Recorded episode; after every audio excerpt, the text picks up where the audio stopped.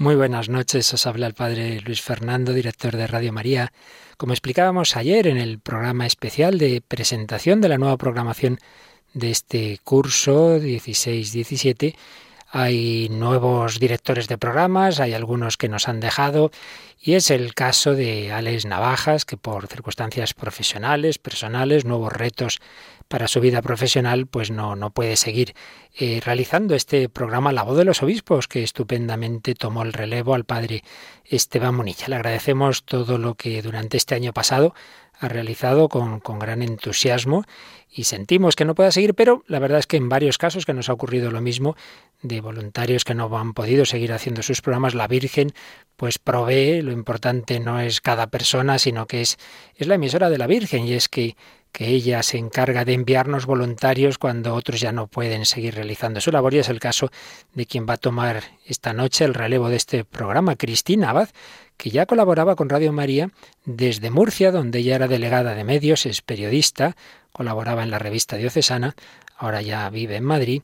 Y bueno, la providencia y muy particularmente yo os diría que la Virgen a la que ella quiere mucho, pues la, nos la ha traído para que pueda seguir ahora este curso dirigiendo este programa, La voz de los obispos. Gracias a Alex Navajas, gracias a Cristina, con ella colaborará Miquel Borda, también voluntario de Radio María. Pues gracias a todos, vamos adelante en esta nueva temporada con La voz de los obispos.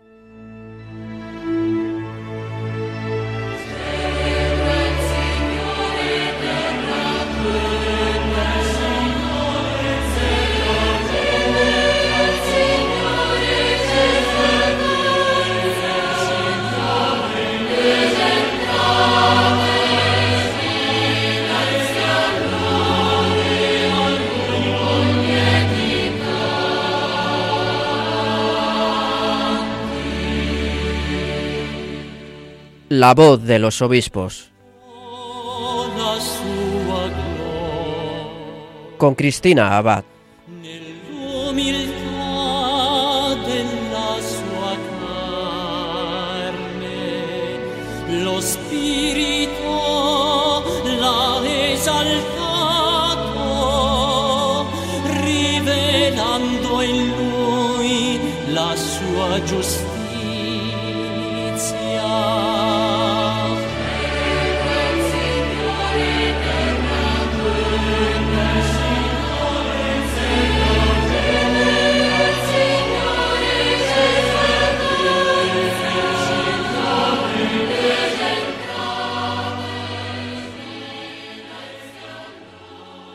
Buenas noches, queridos oyentes de Radio María. Un saludo de Cristina Abad. Esta temporada les acompañaré Dios mediante cada domingo en el programa de La Voz de los Obispos, un programa que en su día dirigió el padre Esteban Munilla y hasta la semana pasada ha concluido Alex Navajas.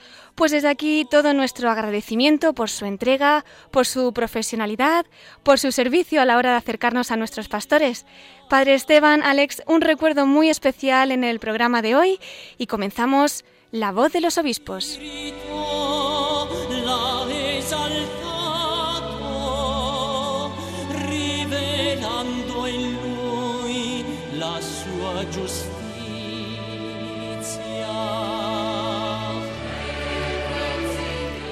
En el programa de hoy tendremos el honor de entrevistar al cardenal arzobispo emérito de Sevilla, don Carlos Amigo Vallejo. Nos va a hablar sobre su vocación, sobre su experiencia en los lugares en los que ha estado, como ha sido Tánger, y nos va a contar también pues algo sobre esa realidad misionera a través de su testimonio personal. Tendremos también con nosotros a nuestro colaborador Miquel Gobordas y nos va a comentar algunas de las noticias diocesanas más importantes de estos días. Aprovecharemos para escuchar las cartas del domingo de los arzobispos de Barcelona, de Oviedo y Tarragona. Y nuestros últimos minutos del programa estarán dedicados a la Virgen. Tenemos una nueva sección, La voz de los obispos desde el corazón de María. En ella nos seguirá acompañando el cardenal arzobispo emérito de Sevilla, don Carlos Amigo Vallejo, y va a compartir con nosotros algún momento especial vivido desde el corazón de nuestra Madre.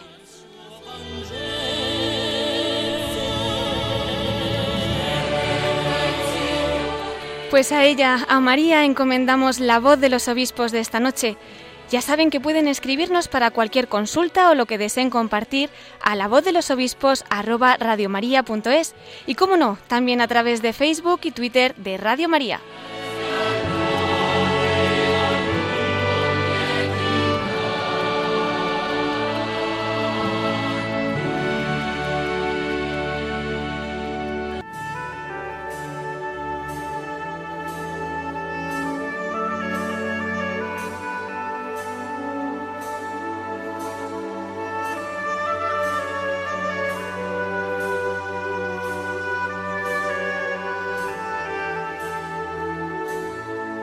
Y como anunciábamos al principio de nuestro programa, hoy tenemos el honor de tener con nosotros al cardenal arzobispo emérito de Sevilla, a Monseñor Carlos Amigo. Muy buenas noches, don Carlos.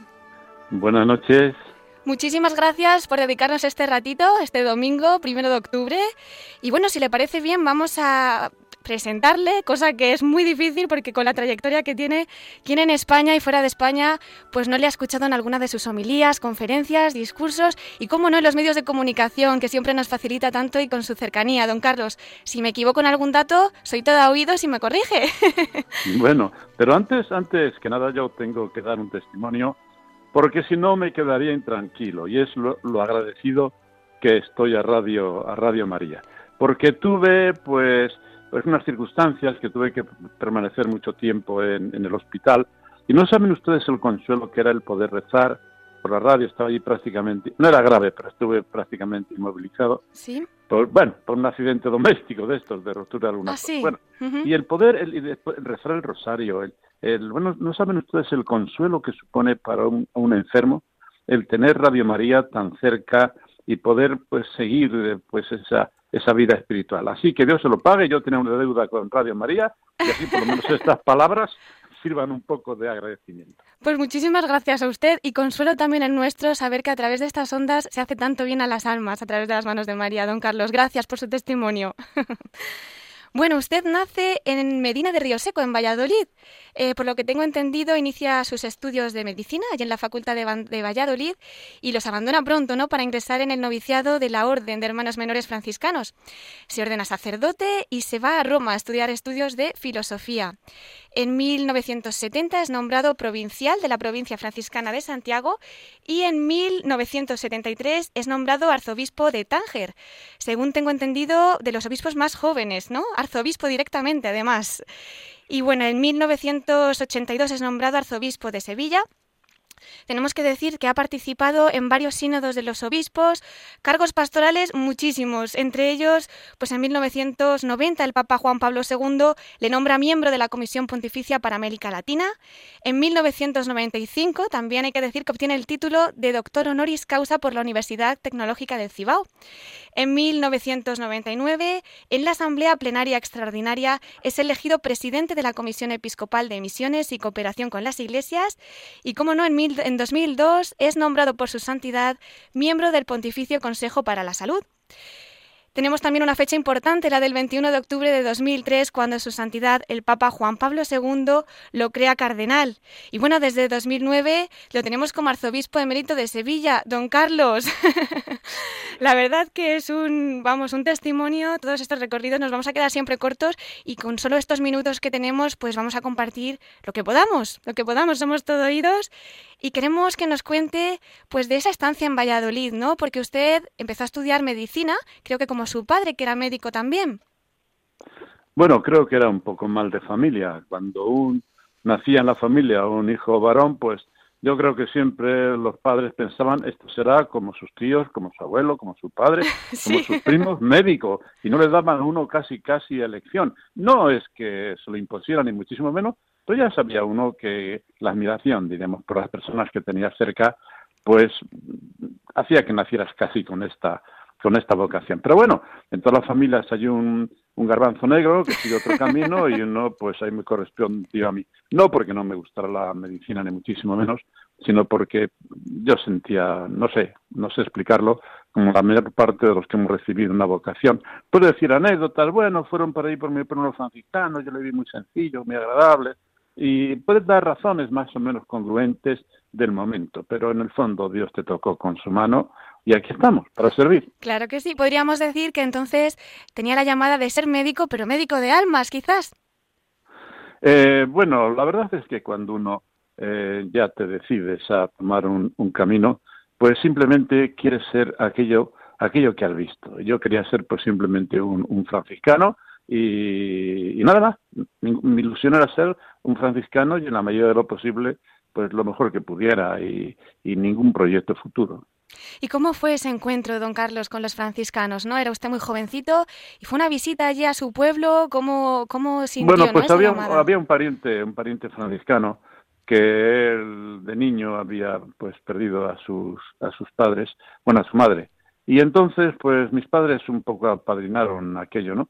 Y le acompañaron pues unos compañeros que vivían allí en, casa. Y yo estaba estudiando medicina en, en Valladolid. Y yo nos vi unas personas muy sencillas, muy agradables, se, todo les parecía bien, eh, no hablaban nunca de, sí mismos, sino se preocupaban por todos, eh, no sé, un estilo de vida como que diferente, diferente. Yo no puedo explicar ahora, ni muchísimo menos, el, bueno, pues mucha gente veía también, muchos compañeros veían también a estas personas. ¿Y por qué a mí me llamaron la atención? Pues porque Dios les puso en mi camino para que me fuera con ellos. Así de sencillo. Pero en ningún momento pensó usted que de ahí llegaría a ser un cardenal, arzobispo emérito, como ahora. Bueno, si cuando llego al convento de Santiago de Compostela, en una tarde de esa de Galicia, que para un castellano son un poco grullas. un poco pues, duras. sí, pues me dice, bueno, pues usted va a ser un día cardenal de la Santa Madre Iglesia. Bueno, podrían haber ocurrido dos cosas. La primera, haberme muerto de golpe. Y la segunda, decir, no, no, miren ustedes, si es que yo no quiero ser cardenal, yo quiero ser franciscano. Es decir, que en mi vida no había otro, otro proyecto ni esta idea, bueno, bueno, ni yo casi casi entonces sabía lo que era un cardenal. No, yo quería ser franciscano y nada más. Y bueno, pues de ahí eh, cursa también estudios en Roma, luego sabemos que está destinado en Madrid, da algunas clases.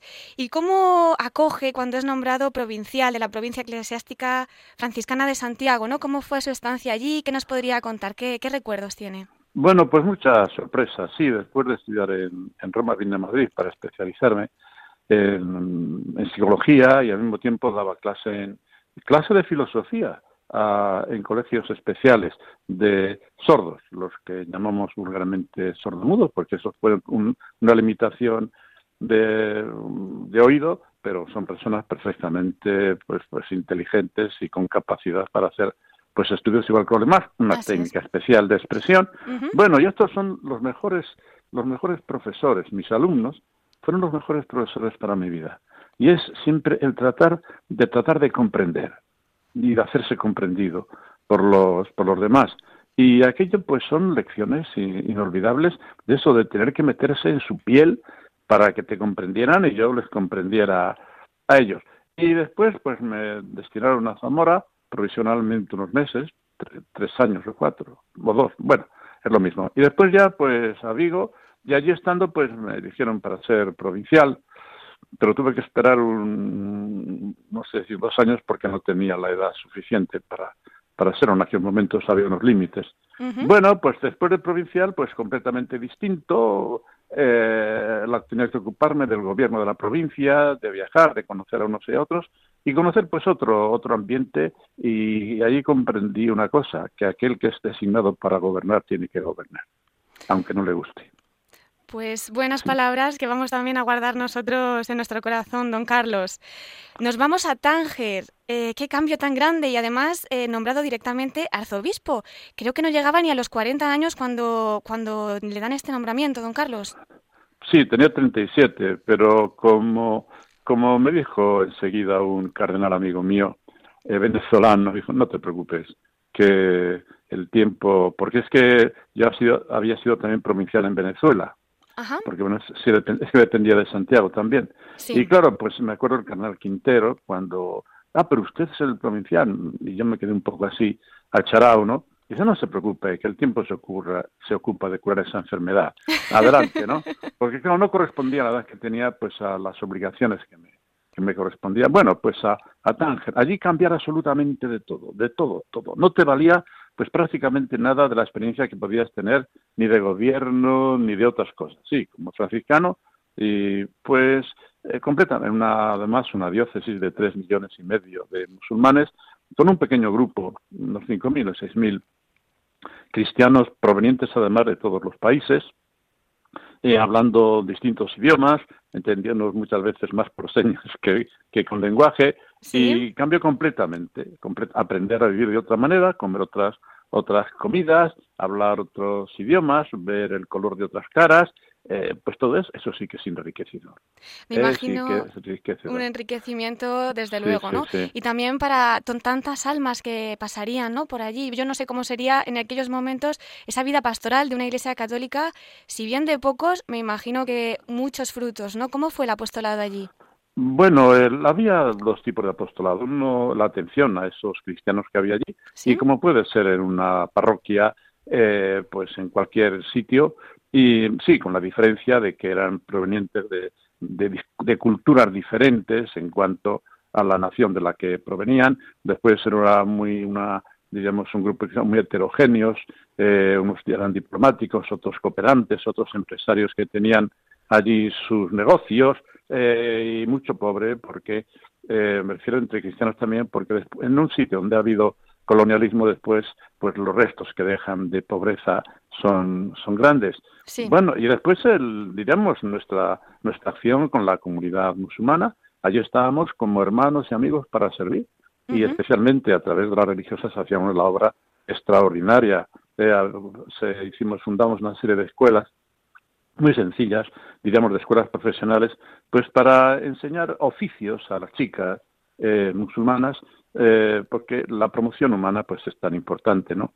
Y, allí pues eran oficios de, de, de, de, hacer G6 para los niños, de corte y confección, cocina, eh, puricultura, eh, estética, peluquería, qué sé yo, de oficios que había por allí, y que en poco tiempo pues estas, estas chicas en poco tiempo pues podían, diríamos, un poco, mm, em, no digo hacerse autónomas, ¿no? Pero tenían una forma ya de irse ganando la vida y formando su personalidad, siempre con muchísimo respeto, por supuesto, a sus creencias, a su religión, pero aquí no se miraba la cara ni, ni el carnet de identidad ni la profesión religiosa, sino simplemente una hija, en este caso, unas hijas de Dios, porque todos, todos, absolutamente todos, cristianos, musulmanes, judíos, budistas, cada uno tendremos pues nuestro credo particular, pero todos absolutamente formamos el pueblo santo de Dios y unos elegidos, pues especialmente, y en el bautismo, pues formamos la Iglesia Católica, pero no, no, el Señor nos dijo, dame comer al hambriento, y no nos dijo más.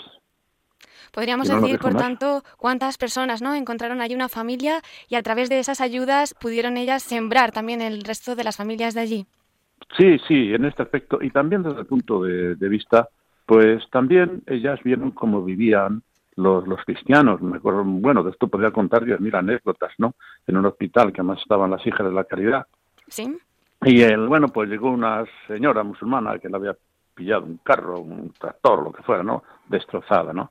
Y allí las, las hijas de la caridad la, la, la, reciben, la, la, la, lavan, la, la, ayudan, en fin, todo. Le, le, curan las, las heridas, le ponen la cama y después le dan un beso en la frente, porque mm, hay heridas que son más fuertes que las que echan sangre mucho más y que necesitan ternura y cariño, como dice el Santo Padre. Bueno, y le, ¿qué es que estaban allí? Naturalmente todos hablaban en árabe. Y le pregunta a uno a la otra y dice, ¿y esa, esa, esa mujer por qué hace eso? Y la responde la otra, porque es cristiana. Como diciendo, una señal de cristiano es tratar a las personas de esta manera. Fíjense ustedes si esto no cala en el corazón de las personas.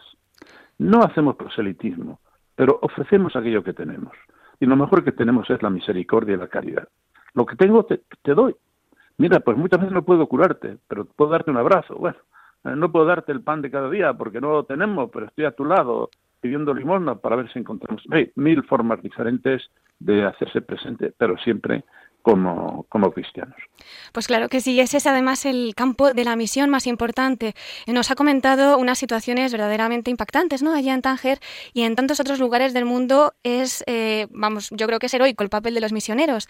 Celebrábamos precisamente ayer la fiesta de Santa Teresita de Lisio, patrona de las misiones, y don Carlos, yo quería también que nos contase, ¿no? Cómo nosotros desde cada lugar podemos hacer misión, porque es verdad que no todo el mundo puede irse a África, puede irse a Sudamérica, sino que también desde un hospital, desde casa, desde el sagrario, o bien desde un Carmelo sin salir, se puede llegar a ser patrona de las misiones del mundo entero. Como cada uno de nosotros, especialmente este mes de octubre y que podamos después vivirlo cada día, ¿no? Pero profundizarlo un poquito más, ¿cómo podemos hacer misión nosotros mismos y con las almas?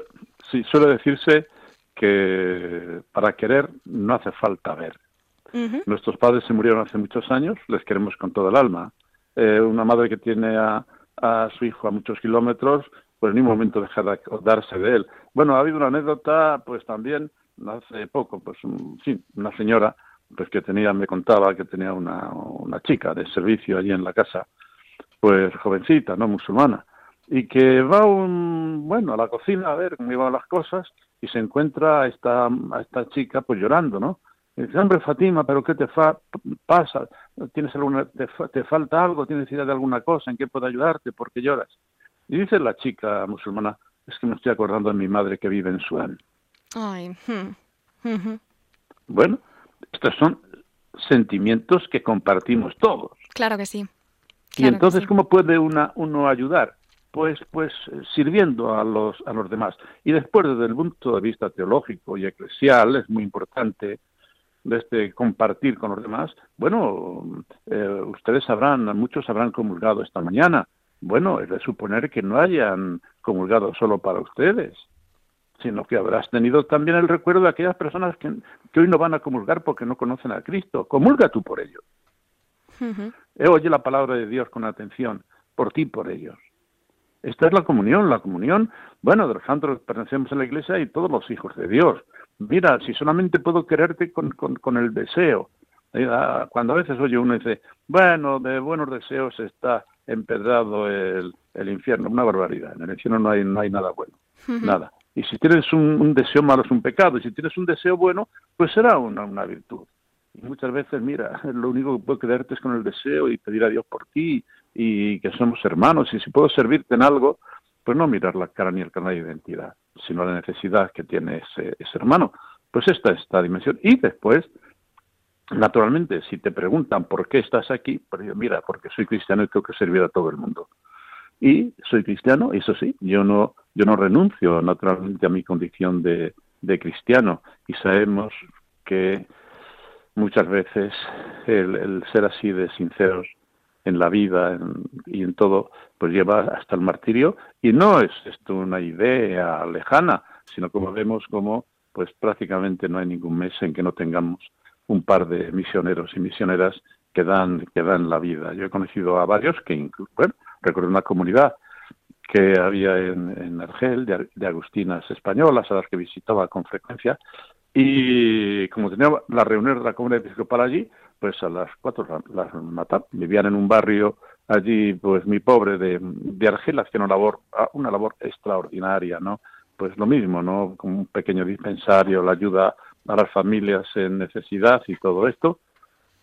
Y bueno, pues la mataron poco tiempo después de aquellos monjes del Tibirín, que también, pues les aquellos trapenses, ¿no? Sí. Pues bueno, pero estos son casos, digamos, oh, no, les hemos conocido a estas personas, igual que pues actualmente esta misionera de, de Haití, estos sacerdotes de México, qué sé yo, raro es el, casi casi la semana que no tenemos alguna noticia pues, de personas que están, bueno, ya diríamos la vida de esa forma, diríamos total en el martirio, pero está el dar la vida todos los días, en todas las ocasiones, de, de, guardarse, pues no sé, el, el, mal humor para no dar la lata al que tiene salado, desde las cosas más insignificantes, pues hasta decir, mira, ya no vivo yo, es Cristo quien vive en mí. ¿Y tú por qué te vas a las misiones? Porque ya no vivo yo, es el amor de Cristo el que me quema hasta los huesos por dar la vida a los demás.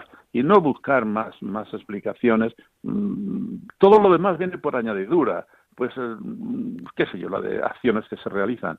Pero lo fundamental, misionero, es esto, es que ya no vivo yo, que es Cristo quien vive en mí, y no me pidas a mí explicaciones, sino pídeselas a Cristo, que es el que me ha enviado.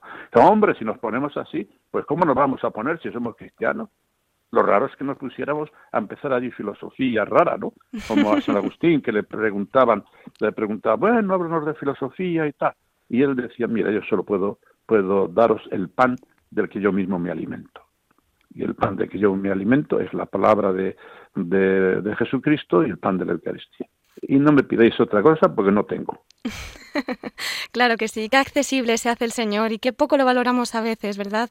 Viendo testimonios como los que nos ha contado de tantos mártires que diariamente, como dice, estamos viendo en los medios y luego pues en estas almas el martirio de cada día y ese ofrecimiento, como bien nos ha dicho, en el pan eucarístico, en la Eucaristía.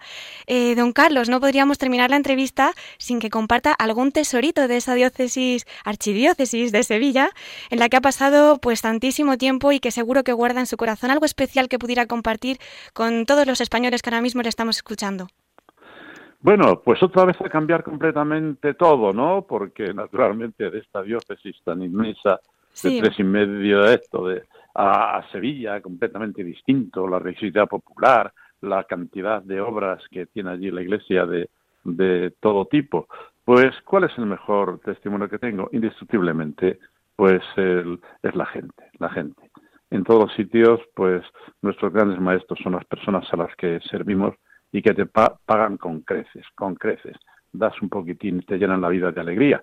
Pues así me ha ocurrido en Sevilla. Pues que 28 años, que son muchos años en, en, Sevilla. Pues ¿qué recuerdo es el que tienes? Pues ir por la calle y que venga un chico limitado y que te dé un abrazo y que te dice que te quiere mucho, casi sin saber hablar. o de aquella familia pues que dice, hombre, pues gracias a la labor de la Iglesia han podido estudiar los hijos, cosas de ese estilo que, que con una insignificancia pues te llenan, te llenan de, alegría y que si toda la vida es poco para, para poder ayudar a los demás. Pues muchísimas gracias, don Carlos. No sé si quiere dejar algún mensajito especial para los oyentes de Radio María que esta noche le están escuchando. Y no nos vamos a despedir de usted porque tenemos nuestra sección de Desde el Corazón de María para que después nos deje esa perlita con la Virgen que esperaremos un poquito más tarde. Así que le invitamos a acompañarnos, don Carlos. Bueno, pues queridos amigos, estamos en el mes de las misiones. Tenemos que ser misioneros. Y solamente puedo ofrecer mi pobre oración o un poquito de dinero para ayudar a los demás, pues ser generosos de cuerpo y de espíritu. Que Dios lo multiplicará. Pues con esas palabras misioneras le damos las gracias de todo corazón, don Carlos, y nos quedamos con la música de la misión de Ennio Morricone, que creo que a nuestro invitado especial le gusta muchísimo y a nosotros también. Muchas gracias, don Carlos. Nada, encantado.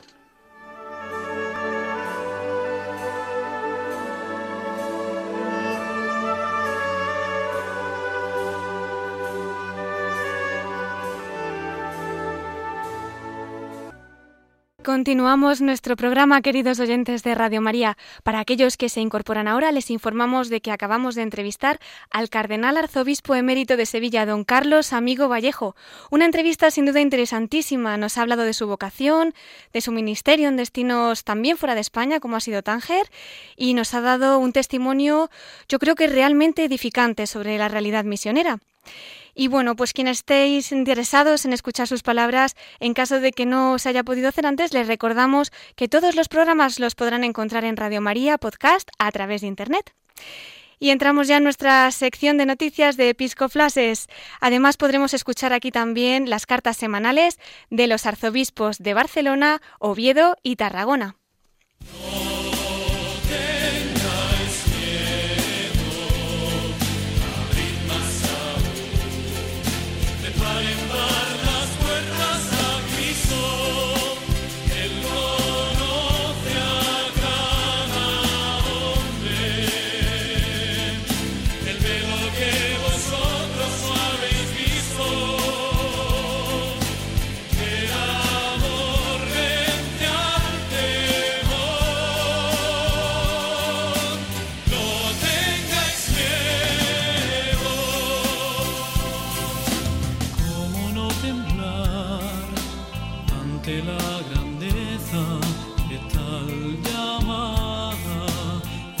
Tal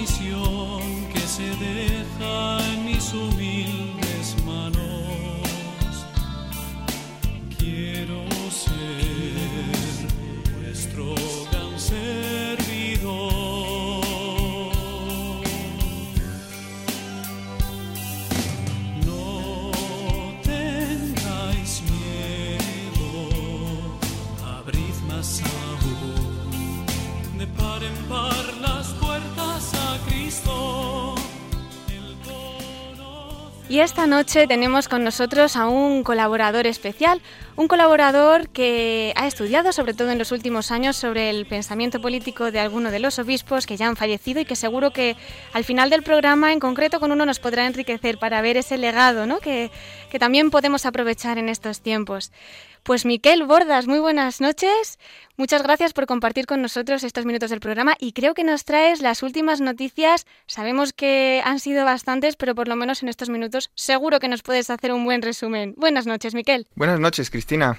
Eh, muchas gracias por la invitación. Aquí hemos venido a compartir con todos los radio oyentes algunas de las noticias que se han producido eh, por parte de nuestros obispos en esta última semana, así como la agenda de algunos actos o de algunos acontecimientos que vamos, van a tener eh, ellos próximamente. En primer lugar, eh, si te parece, ha habido una noticia importante. Se ha reunido en Madrid, en la Conferencia Episcopal, la comisión permanente los pasados días 27 y 28 de septiembre.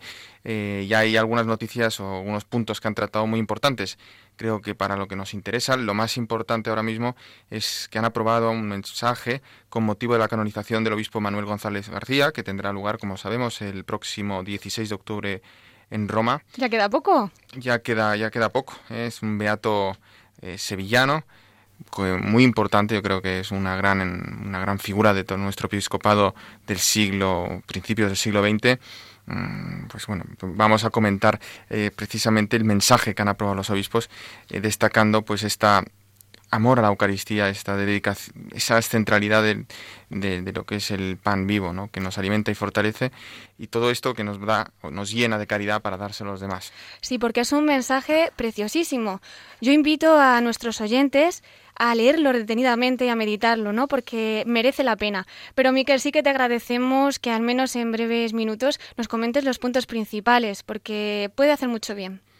Bien, los, la, la, comisión permanente de la Conferencia Episcopal en ese mensaje, eh, haciéndose eco de las canonizaciones que se van a producir en Roma el próximo 16 de octubre, junto al Beato Manuel González, pues hay una serie de santos, de nuevos santos que sean el Beato José Sánchez, José Gabriel del, Rosario Brocheros, Salón, Salomone Leclerc, Lodovico Pavoni, Alfonso María Fusco y Sor Isabel de la Santísima Trinidad, esta carmelita. Pues bien, respecto a nuestro, nuestro futuro santo, nuevo santo, que es el Beato Manuel González, destacan nuestros obispos que su vida estuvo centrada en la Eucaristía, que es un modelo para toda la Iglesia, para también para ese tiempo, porque desde la contemplación podemos llenarnos eh, en Cristo y entregar nuestra vida a la, actividad caritativa. y de todos es conocido, ¿no? Pues también ese amor al, al sagrario, ¿eh? no solo en la Santa Misa, sino que se prolonga esta presencia eucarística y es entrar en esta adoración constante para poder luego servir. Eso creo que es un principal punto que destacan nuestros obispos. Eh, porque le dio una vida tremenda en unos tiempos muy difíciles de principios del siglo XX hasta los años 30, el laicismo, pues donde también de grandes injusticias sociales, de tensiones sociales, pues como eh, don Manuel iba fundando, iba eh, escuelas, iba fundando asociaciones, iba y con ese espíritu también de, apostolado a los más necesitados. Pues tenemos estos días hasta la canonización para profundizar, para meditar y el resto de nuestra vida, porque yo creo que en este obispo tenemos un tesoro, no solamente para España, sino que se va a extender al resto del mundo, seguro. Eh, Miquel, ¿algún punto más que se haya tratado en esta reunión de la Comisión Permanente que merezca la pena también que nuestros oyentes lo compartan, que lo conozcan? Por supuesto, los obispos, y cuando se reúnen no es para hablar de, de chismes, sino que trabajan y trabajan duro, vienen con los deberes hechos. Y bueno, una de las cosas que se ha tratado y se sigue trabajando en esta eh, comisión, pero se, para llevarla a la plenaria, eh, es la, un estudio sobre la situación del clero en España que seguramente eh, será algo muy interesante, se está realizando en la Comisión Episcopal del Clero y, es, y en esa comisión permanente ha sido el obispo de, de Málaga, Monseñor Jesús Catalá, el que la ha presentado. Y esto, como hemos dicho, en la plenaria de noviembre, la conferencia episcopal, se presentará. Por otro lado, el Monseñor Ginés García Beltrán también ha presentado, ha ofrecido una ponencia sobre un movimiento apostólico de la Divina Misericordia que luego nos haremos eco eh, concretamente de un suceso que vamos a tener próximamente, que es el primer Congreso Nacional de la Divina Misericordia. Pues si te parece, después lo comentamos rápidamente. Y también una pequeña una peregrinación nacional, pequeña no se sabe, pero sí, peregrinación nacional al Santuario de la Divina Misericordia en Cracovia, en Polonia, donde el Santo Padre ha tenido hace poco la Jornada Mundial de la Juventud. Bueno, otras cosas. Eh, se han presentado en la permanente los nuevos cursos de formación para adaptar los procesos de nulidades matrimoniales a la reforma eh, impulsada por el motu propio Mitis Iudex Dominus Iesus del Papa Francisco. Eh, ¿Esto cuándo se va a celebrar? Pues estos cursos se van a mm, presentar el 28 y el 29 de noviembre, tanto organizado por la Conferencia Episcopal y la Facultad de Derecho Canónico de la Universidad de San Damaso, en colaboración con la Rota Romana. Otros puntos del día. Mm, se ha disuelto la oficina de la Conferencia Episcopal de Pastoral para los Católicos Orientales, teniendo en cuenta que se ha establecido hace poco, en junio, el ordinariato para los fieles católicos orientales que resían en España eh, por la voluntad del Papa Francisco el pasado 9 de junio. Eh, recordemos que el ordinario de, este, de estos fieles católicos orientales será en España el arzobispo de Madrid, Monseñor Carlos Osoro. También algún punto más, los obispos presidentes de las distintas comisiones episcopales han podido presentar o informar sobre las actividades y proyectos que se están llevando a cabo y también eh, se ha hablado de, por parte de la Comisión Episcopal de Apostolado Seglar sobre la asamblea que se, ya se está organizando de la Acción Católica General en Santiago de Compostela del 3 al 6 de agosto de 2017. Y bien, esto, digamos, seguro que han tratado más temas, pero yo destacaría estos, estos que hemos hablado. Muy interesante, sin duda. Pero además, eh, sí quería que nos dijeras algo acerca de, en concreto en este mes de octubre, acerca del DOMUM, porque sé que se está preparando concretamente en Tarragona algo importante. Miquel. Pues sí, va a tener lugar en mis tierras catalanas, en la ciudad de Tarraco, de Tarragona, en la Semana del DOMUM, donde, bueno, para dar a conocer la actividad misionera de la Iglesia bajo el lema de la sal, sal de tu tierra. Esto es, eh, y además se va a celebrar el 90 aniversario de la jornada del DOMT. Hay muchos actos, pero y el programa está es muy intenso, pero la clausura de estos actos tendrá lugar durante la Eucaristía en honor a la Virgen del Pilar en la Catedral de Tarragona entiendo que presidida por el arzobispo de Tarragona, Monseñor, Monseñor Jaume Pujol. Bueno, pues yo creo que es una oportunidad para encomendar estas cosas, ¿no? En nuestra oración. Pues, ¿qué te parece si escuchamos esa carta semanal, ¿no? Que nos ha dejado el arzobispo de, de Barcelona, Monseñor Omeya, porque habla sobre todo de la familia. Y creo que puede venir bien recordar si no estamos fundamentados en Dios, ¿no? Pues las cosas no van a marchar como uno quiere. Nos lo recuerda nuestro arzobispo.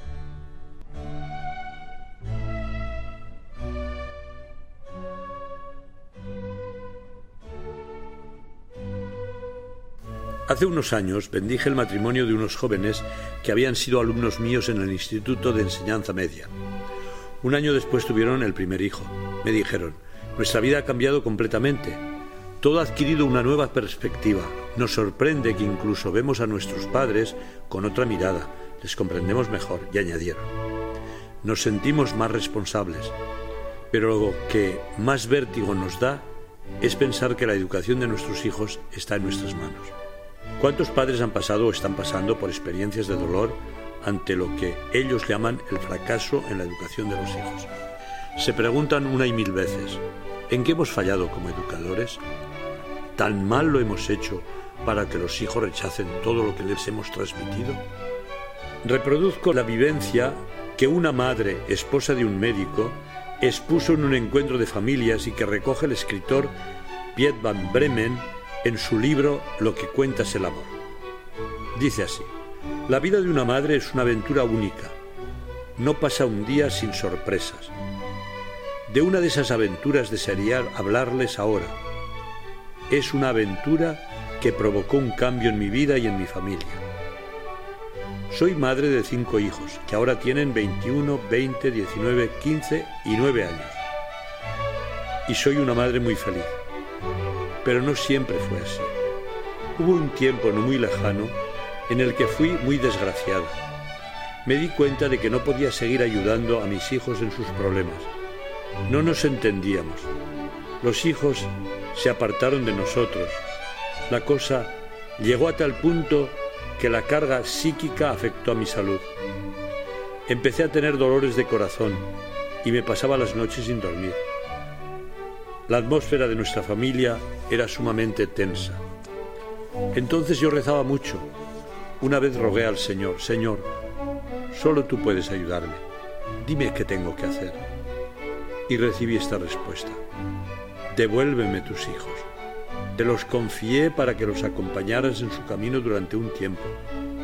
Pero ahora vuelves a ponerlos en mis manos. ¿No crees que yo los puedo guiar mejor que tú? Y rebosante de dolor y de alegría, así lo hice.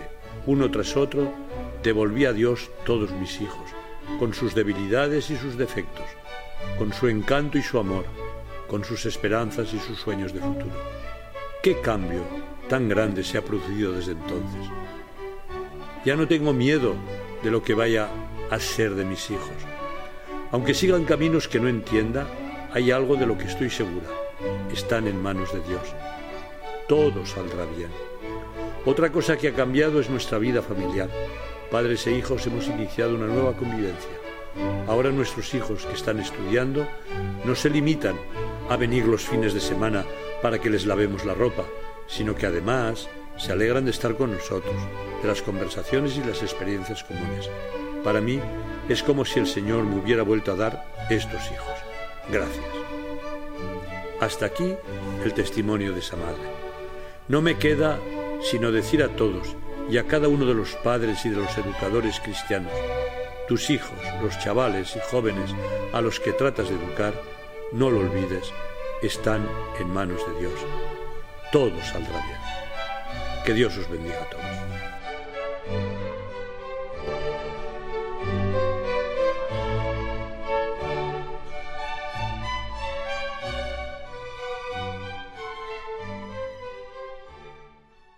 Interesante las palabras de Monseñor Omella, ¿verdad, Miquel? Muy interesante, sí, sí. En, además, lo que veníamos hablando antes de que la integración, la acogida, la integración de los inmigrantes, si no la vivimos en la familia, ¿cómo vamos a acoger y a integrar a nadie eh? y hacerlo de nuestra familia? Eso hay que vivirlo y en Dios. Sin Dios esto es muy difícil. Claro que sí. Pues yo creo que tenemos otra oportunidad también ahora para profundizar en la familia. Creo que nos traes alguna noticia sobre un simposio homenaje de Pablo VI. Sí, que fue el gran también papa de la familia, ¿no? Con su, con su, sobre todo con su encíclica la Humanevit. Entonces, eh, va a haber un simposio eh, que además es para conmemorar de alguna manera los 50 el 50 aniversario de la Conferencia Episcopal y es, eh, es un homenaje a Pablo VI. Pablo VI. Entonces, va a venir nada más ni nada menos que el secretario de Estado de la Santa Sede, el cardenal Pietro Parolín, y nos va a dar él una conferencia inaugural que llevará precisamente por título Pablo, Pablo VI y la paz. Eso va a tener lugar los próximos días 14 y 15 de octubre en Madrid, en la eh, y organizado por la Conferencia Episcopal y por la Fundación Pablo VI. Estupendo. ¿Alguna noticia más que quieras compartir con nosotros? Sí, hemos hablado antes de uno de los puntos tratados en el, eh, por parte de la Comisión Permanente de la Conferencia Episcopal y es precisamente el Congreso, primer Congreso Nacional de la Divina Misericordia eh, que va a tener lugar también en Madrid, en la mm, propia Fundación Pablo VI, el 22 y 23 de octubre. O sea que hay, hay una agenda muy apretada y el responsable de este congreso es el obispo de Guadix, Monseñor Ginés García, eh, pero también contará con la participación del cardenal Antonio Cañizares, arzobispo de Valencia, que va a dar una conferencia inaugural eh, con el título Jesucristo, rostro de la misericordia del Padre. Y ya por último, eh, quería destacar también que se ha presentado por parte del presidente de la Comisión Episcopal de Pastoral Social de la Conferencia Episcopal el obispo de Sigüenza, Guadalajara, don Atiliano Rodríguez, en la memoria de Cáritas del año 2015, que nos, nos, viene a traer realmente la radiografía del estado, por un lado, de la pobreza y las necesidades en España, y también de toda la labor que se hace por parte de la Iglesia para para atenderlo y para remediarlo. ¿eh? Es muy interesante, no vamos, no tenemos tiempo aquí para destacarlo, pero bueno, simplemente dejamos el dato ahí. Muchísimas gracias, Miquel. Pues como dices, en esa labor de la Iglesia eh, vemos también cómo desde la Archidiócesis de Oviedo, eh, su arzobispo, Monseñor Jesús Sanz, nos ha dejado un mensaje muy esperanzador. ¿Qué te parece si lo escuchamos también sí, sí, por favor, Tengo, tengo ganas de escucharlo. Queridos hermanos y amigos, paz y bien. En este curso apenas comenzado, se ha incorporado a nuestra diócesis la Asociación de Fieles Unión Lumen Dei. Han sido noticia en algunos medios de comunicación y tal vez por alguna información inexacta o falsa han podido ser objeto de incomprensión o falta de acogida en la verdad. Esta asociación es un grupo de sacerdotes, seminaristas y hermanas que fue fundada a finales de los años 60 por el jesuita asturiano Padre Rodrigo Molina. Desarrollaron una labor de asistencia a los más pobres en el altiplano de Cuzco, en Perú. En torno a este grupo inicial, junto al Padre Molina, fue naciendo poco a poco lo que andando el tiempo se transformaría en la Unión Lumen Dei, que aglutina en la actualidad una rama de sacerdotes y seminaristas y una rama de hermanas consagradas. Especialmente al fallecer el fundador, la asociación fue atravesando una serie de dificultades que comenzaron a preocupar a las autoridades eclesiásticas por la deriva que iban teniendo algunas actuaciones de varios dirigentes. Se dieron diversas irregularidades en el terreno moral y en el financiero por parte de estos, y sobre todo una falta de transparencia y docilidad ante las indicaciones de la Iglesia. Tras varios visitadores que Roma envió para tratar de conocer la situación, la Santa Sede nombró un comisario pontificio en la persona del cardenal Fernando Sebastián y realizó un primer acercamiento a la problemática compleja de la asociación. Ante las dificultades que hubo de afrontar en buena medida debidas a la cerrazón de aquellos dirigentes, tuvo que renunciar a su cargo. Fue entonces cuando la Santa Sede me nombró a mí como nuevo comisario pontificio. Hicimos con cautela y discernimiento un camino de clarificación siguiendo estrictamente las indicaciones que la Iglesia marcaba. Cuando llegamos a lo que la Santa Sede indicó, por donde se debería seguir con una serie de puntos precisos, hubo un grupo muy numeroso de la asociación que decidió libremente abandonarla. Con el resto que quedó, tras consultar con el Papa Francisco y sus colaboradores en Roma, se decidió ir adelante siguiendo esas indicaciones marcadas por la Santa Sede.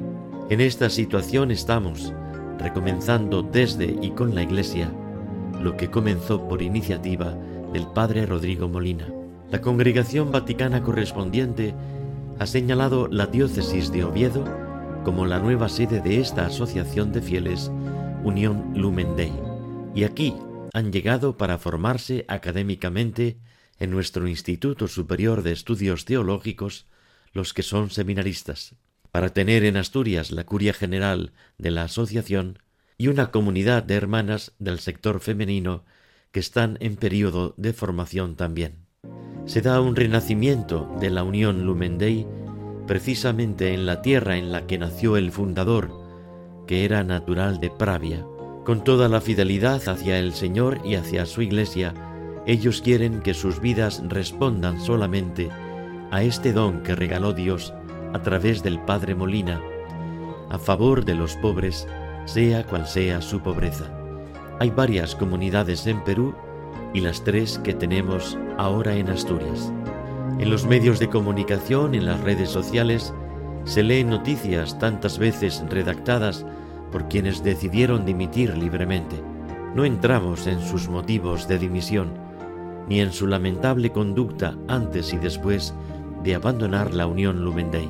Nos atenemos al callado trabajo de formación, así como a sus diversas labores apostólicas espirituales, que estos hermanos y hermanas fieles a la Iglesia quieren seguir adelante por deseo explícito del Papa Francisco sean bienvenidos a su casa, a su tierra, y que sean fieles a lo que Dios les pide en filial comunión con su iglesia. El Señor os bendiga y os guarde.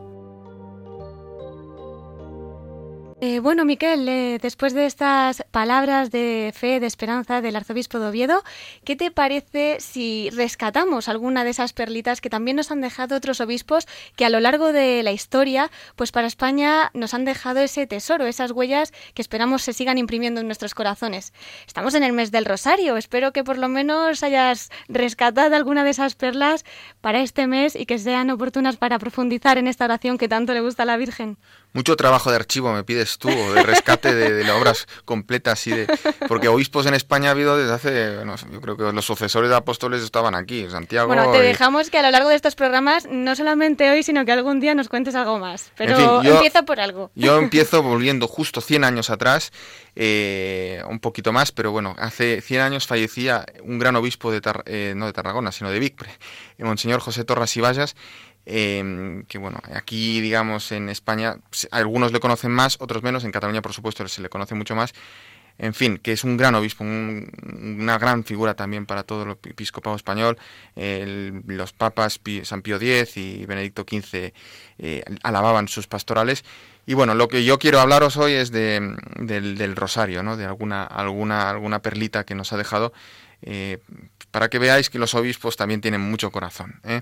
Eh, la primera. Y de- Somos todo oídos. Sí, decía. eh, esto lo, además lo escribió todavía no siendo obispo, eh, hay que decirlo, en una- un opúsculo que se llama El Rosario y su mística filosofía. Decía, el beso es expresión de amor y engendrador, engendrador de amor.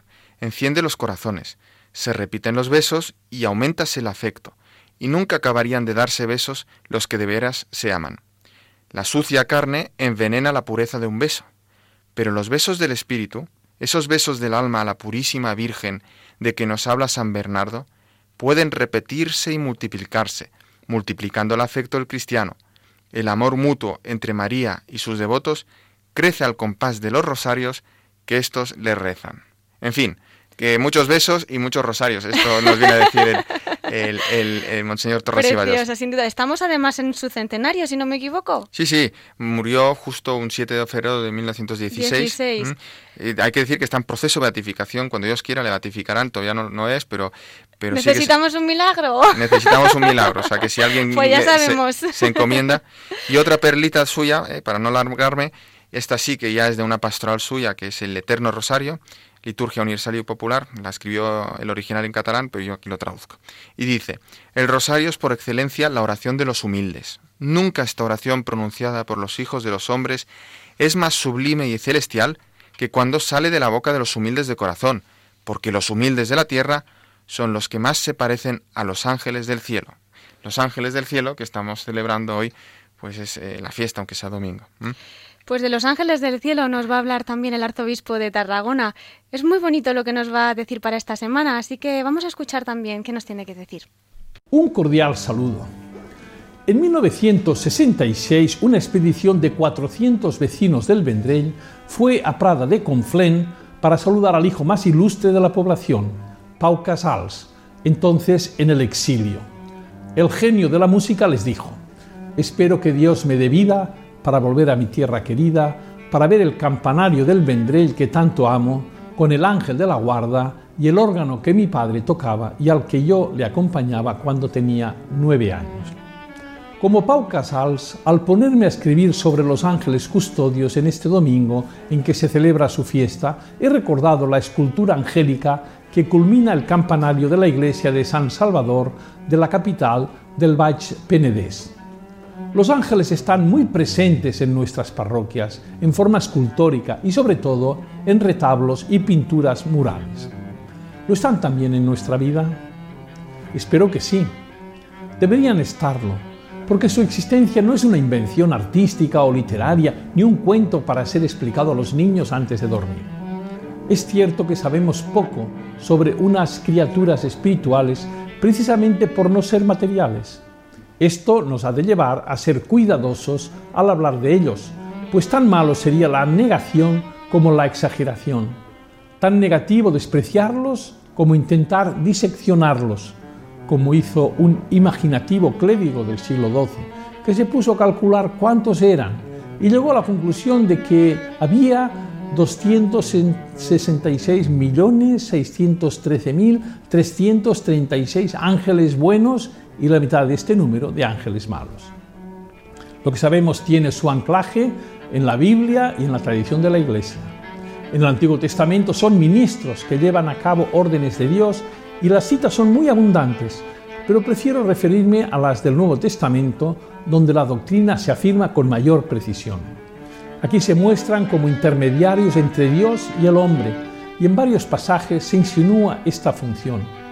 Bastaría mencionar cuando un ángel socorre a Cristo en el huerto de Getsemaní y el que libra a San Pedro de la prisión, pero también el mismo Jesús dejó testimonio como cuando dijo, contemplando a unos niños, guardaos de despreciar a uno de estos pequeños, porque yo os digo que sus ángeles en los cielos ven continuamente el rostro de mi Padre. Hoy es un buen día para hacer el propósito de tratar a los ángeles y darles gracias por su protección en nuestras vidas. Adiós y hasta el próximo día. Y feliz fiesta de los ángeles custodios a todos nuestros oyentes. Después de estas preciosas palabras del arzobispo de Tarragona, continuamos nuestro programa. Miquel, muchísimas gracias por tu colaboración y te invitamos a seguir con nosotros en esta última parte de la voz de los obispos desde el corazón de María. Ha sido un placer, Cristina, y muchas gracias. Bye.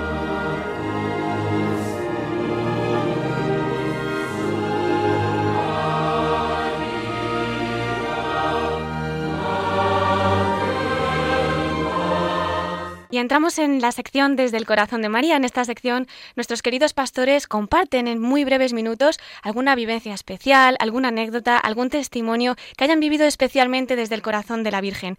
Así que volvemos a agradecer a nuestro invitado de honor, a don Carlos, cardenal arzobispo emérito de Sevilla, don Carlos amigo, pues si quiere compartir con nosotros algo especial que haya vivido desde el corazón de nuestra madre. Don Carlos, cuéntenos. Pues de niño me eduqué con las hijas de la caridad y les tengo que agradecer muchísimas, muchísimas cosas. Pero sobre todo lo que más les agradezco, y lo he repetido muchas veces y lo he escrito, es el amor a la Virgen María que me inculcaron. Bueno, y a todos los niños que estábamos allí. Y son lecciones que nunca he olvidado, sencillas, pues especialmente lo referido a la medalla milagrosa, a la Virgen milagrosa. Y unas cosas nos explicaban que salían de las manos de la Virgen, pues esos rayos, ¿no? Y con muchas luces, y que había algunas luces que estaban apagadas, que no. Bueno, aquí de niño, aquello me conmovía a mí de tal manera, pues que continuamente yo pedía a la Virgen que no fuera una luz apagada.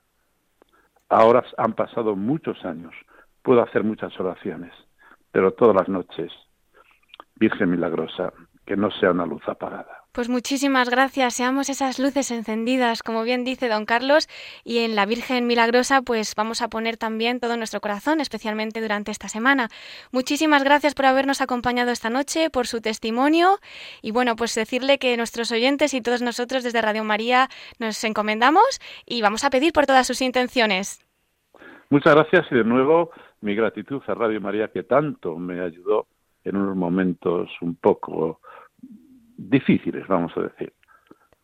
Pues que Dios se lo pague. Muchísimas gracias, don Carlos. Gracias por todo. Hasta pronto. Hasta pronto. Queridos oyentes, hemos llegado al final de nuestro programa.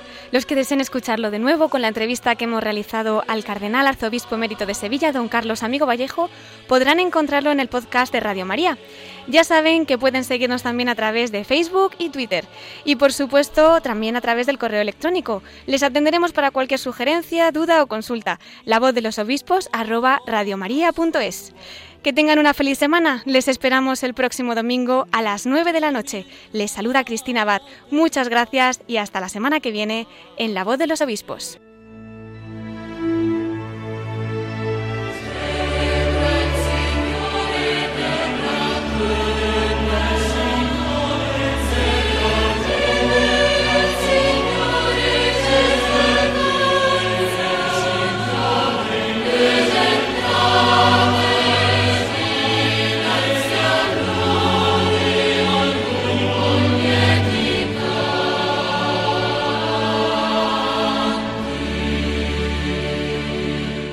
Han escuchado la voz de los obispos. Con Cristina Abad.